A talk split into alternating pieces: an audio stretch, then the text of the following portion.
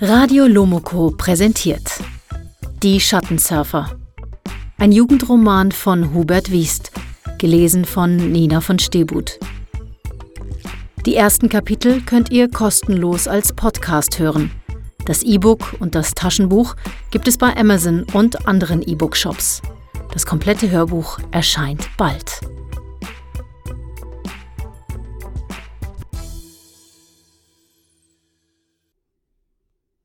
Kapitel 5 Abfahrt Luan quetschte sich aus der gläsernen Gondel.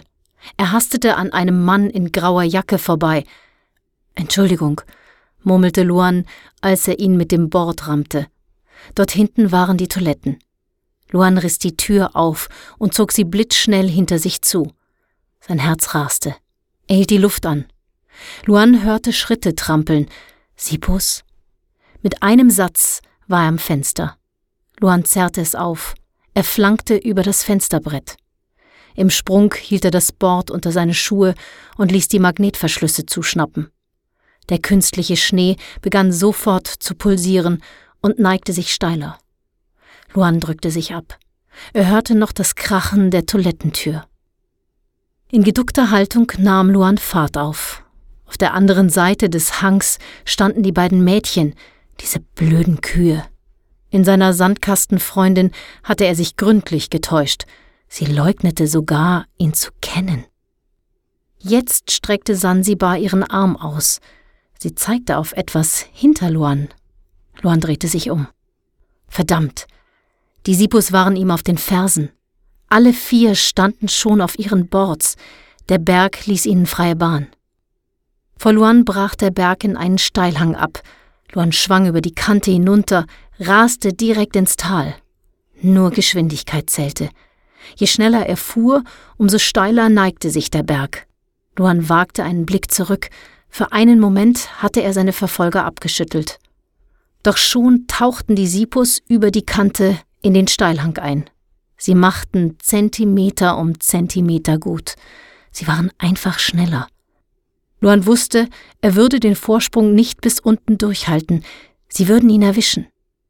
Luan strich in rasender Fahrt über sein C-Band, wechselte das Programm. Er hatte sich wieder in den Computer des Golden Surfers eingeloggt. Er sah den pulsierenden Berg auf dem Bildschirm, jeden Millimeter, jede Zehntelsekunde. Wenn er die Daten des Berges nur verändern könnte. Hektisch startete er seinen Passwortscanner. Ohne das richtige Passwort hatte er keine Chance, auch nur eine einzige Schneeflocke zu beeinflussen. Der Steilhang bog sich jetzt zu einer Buckelpiste. Die Buckel pumpten im Rhythmus seines Herzschlages. Dort, wo gerade ein zwei Meter hoher Buckel herausragte, gähnte nun ein tiefer Trichter. In scharfen Schwüngen riss Luan sein Bord um die Trichter und Buckel. Die Sipus blieben ihm auf den Fersen. Er konnte sie nicht abschütteln. Sie kamen immer näher. Die Sipus zogen engere Kurven um die Hindernisse, schienen nicht an Geschwindigkeit zu verlieren. Dabei lächelten sie so höflich, als würden sie einer alten Frau über die Straße helfen. Nervös blinzelte Luan auf sein C-Band. Der Passwortscanner raste durch die Möglichkeiten. Vor Luan stülpte sich mit einem Ploppen der nächste Buckel aus. Eine Schneefontäne spritzte in die Luft. Luan riss sein Bord nach rechts. Der Schnee wurde härter. Er knirschte unter den Kanten. Und wieder knirschte es. Diesmal war es nicht sein Bord. Luan warf einen Blick über die Schulter. Ein Sipo lächelte ihm zu, keine fünf Bordlängen entfernt. Er streckte seine Hand aus, bereit, Luan zu packen. Luan fuhr einfach zu langsam. Vor ihm lag ein großer Trichter. Er hielt darauf zu, wich keinen Millimeter aus, und dann raste er direkt in den Trichter hinein. Sein Verfolger bremste im allerletzten Moment ab und schwang links um den Trichter. Genau in dem Augenblick, als Luan den tiefsten Punkt des Trichters erreicht hatte, stülpte sich dieser aus und katapultierte Luan in die Höhe. Wie ein Skispringer flog Luan davon und landete mit einem Vorsprung von gut 30 Metern. Er schlug hart auf. Seine Knie knirschten, aber er hatte wertvolle Meter gewonnen. Luan suchte die Piste nach weiteren Trichtern ab, stürzte sich in den nächsten und ließ sich erneut nach vorne schleudern. Luans Herz pumpte. Er hatte keine Kraft mehr, seine Oberschenkel zitterten. Er konnte sich kaum noch auf dem Bord halten. Er würde keinen weiteren Sprung mit einem Trichter durchstehen. Der Berg schien dies zu erkennen. Die Piste vor ihm neigte sich flacher, die Buckel und Vertiefungen verschwanden fast völlig. Er verlor an Geschwindigkeit. Für die Sipus blieb die Piste steil und Luans Vorsprung schmolz wie Vanilleeis in der Sonne. Da piepste Luans Seaband. Luan drehte sein Handgelenk und sah Passwort korrekt. Zugang zum Zentralrechner des Golden Surfers genehmigt. Auf dem Display pulsierte der Berg, immer noch mit all den Zahlen, Millimetern und Sekunden, aber jetzt konnte er die Zahlen selbst verändern. Er verschob den Wert für einen klitzekleinen Trichter vor ihm. Dahinter lag eine riesige Gletscherspalte. Luan zog den Trichter tiefer und tiefer. Ein letzter Sprung. Luan stürzte in den Trichter. Für einen Augenblick verschwand er darin vollkommen. Dann spürte er einen Schlag, als würden seine Oberschenkelmuskeln zerreißen. Wie eine Rakete schoss er heraus und flog über die Gletscherspalte. Er hatte keine Kraft mehr, die Landung durchzustehen. Er überschlug sich, er stürzte. Der eisige Schnee war plötzlich überall, in seiner Nase, in seinen Ohren und unter dem T-Shirt. Er spuckte aus, wischte sich den Schnee vom Gesicht. Auf der anderen Seite der Gletscherspalte bremsten die vier Sipos scharf ab. Ruhig standen sie dort und lächelten. Sie wechselten kein Wort, als wüssten sie haargenau, was zu tun sei. Auch eine Gletscherspalte war in der Welt des Golden Surfers nicht von Ewigkeit. Sie würde sich gleich wieder auflösen, verändern, verschieben. Luan strampelte sich aus dem Schnee frei. Er tastete nach seinem linken Handgelenk. Beruhigt fühlte er die glatte Oberfläche des Seabands. Er streifte den Schnee ab. Auf dem kleinen Display sah er, wie die Gletscherspalte, die ihn für den Augenblick von den Sipus trennte, langsam wieder zusammenwuchs. Luan rieb seine Hand am T-Shirt trocken, so gut es eben ging. Dann berührte er die Zahlen, die sein Display für die Gletscherspalte anzeigte. Er zog sie tiefer, immer tiefer und breiter hinüber zu den Sipus. Die standen einfach nur da und sahen den Rand der Gletscherspalte auf sich zukommen, wie ein riesiges Ungeheuer, das seinen Rachen aufriss und alles verschlang. Sie schenkten der Gletscherspalte keine Aufmerksamkeit. Sie schienen überzeugt, dass die Gletscherspalte vor ihnen stoppen würde. Bis zum letzten Augenblick standen die Sipus regungslos da. Und dann fielen sie einfach hinein in den Schlund der Gletscherspalte verschwanden darin, wie aufgefressen. Luan atmete nervös. Er musste nur noch die Zeit verändern. Er verlängerte die Dauer der Gletscherspalte auf eine halbe Stunde. Das würde reichen. Dann lockte er sich aus dem Zentralcomputer des Golden Surfers aus. Niemand sollte seine Spuren entdecken. Luan klopfte den restlichen Schnee ab. Er versuchte aufzustehen. Seine Beine zitterten, die Muskeln brannten. Er konnte sich kaum aufrichten. Eine Ewigkeit verging, ehe er wieder auf den Füßen stand. Seine Knie schwammen. Es fühlte sich an, als würden seine Beine jeden Augenblick zusammenklappen. Zitternd tastete er nach seinem Bord, schob seine Füße vorsichtig darüber, das schmatzende Geräusch der Magnetverriegelung beruhigte ihn. Als beide Beine wieder fest auf dem Bord standen, atmete Luan erleichtert auf. Ganz sanft neigte sich die Piste vor ihm. Luan drückte sich ab. Langsam glitt er talwärts. Vor jedem Schwung hatte er Angst, dass er es nicht mehr schaffen würde. Doch irgendwie half der Berg mit und hiefte Luan um die Kurven. Endlich sah er die Talstation.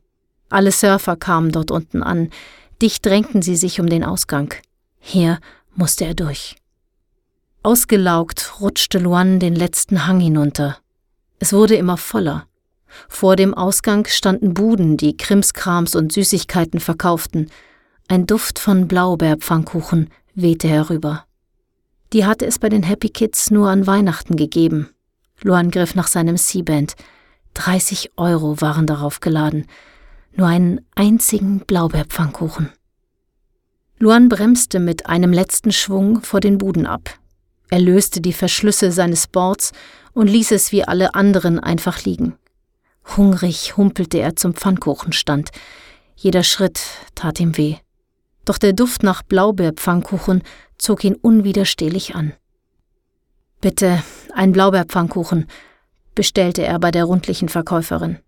Diese lachte ihn fröhlich an und sagte, Du siehst aus, als könntest du zwei vertragen. Ja, aber, stammelte Luan. Schon in Ordnung, sagte die Frau und strich die Blaubeermarmelade besonders dick auf die Pfannkuchen. Der zweite geht auf Kosten des Hauses. Danke, hauchte Luan, als sie ihm die gerollten Pfannkuchen in die Hand drückte. Luan bezahlte. Erschöpft ließ er sich neben der Bude in den Schnee fallen und biss in den ersten Pfannkuchen. Klebrige Marmelade quoll heraus. Er leckte sie ab. Für einen Augenblick vergaß Luan alles um sich herum. Er fühlte sich wie an Weihnachten. Luan schloss die Augen und biss noch einmal ab. Diesen Moment konnte ihm niemand nehmen. Nicht Mama Bertha, nicht die Sipus und nicht die beiden Mädchen, die ihn verraten hatten. Jeden Bissen genoss Luan, bis der letzte Krümel in seinem Bauch verschwunden war. Luan öffnete die Augen. Er sah nur Schuhe und Beine vor sich. Sie wimmelten durcheinander, als gehörten sie nicht einmal paarweise zusammen. Dann sah Luan Beine, die in Trainingsanzügen steckten, ein Zickzackmuster an der Seite.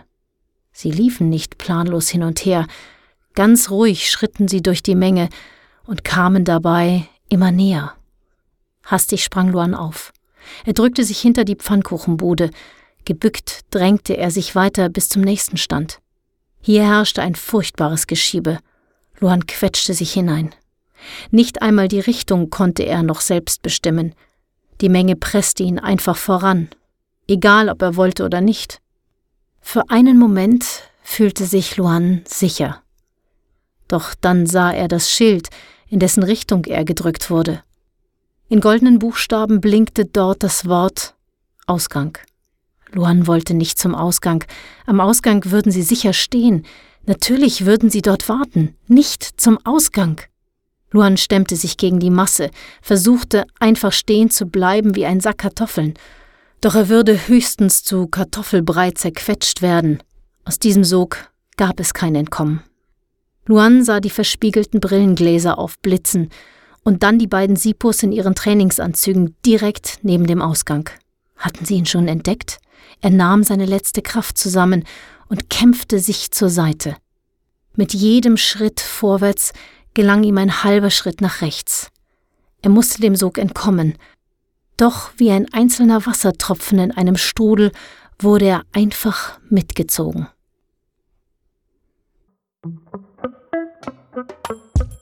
Ihr wollt gleich wissen, wie es weitergeht? Die Schattensurfer gibt es jetzt bei Amazon und anderen Buchläden im Internet als E-Book und Taschenbuch. Wir freuen uns über euer Interesse, jeden Kommentar und jede Rezension. Wenn euch die Schattensurfer gefallen, empfehlt sie bitte Freunden und Verwandten. Wart ihr schon einmal auf der Radio Lomoko Facebook-Seite? Kennt ihr unsere Website www.lomoko.de? Dort findet ihr mehr Infos zu den Schattensurfern.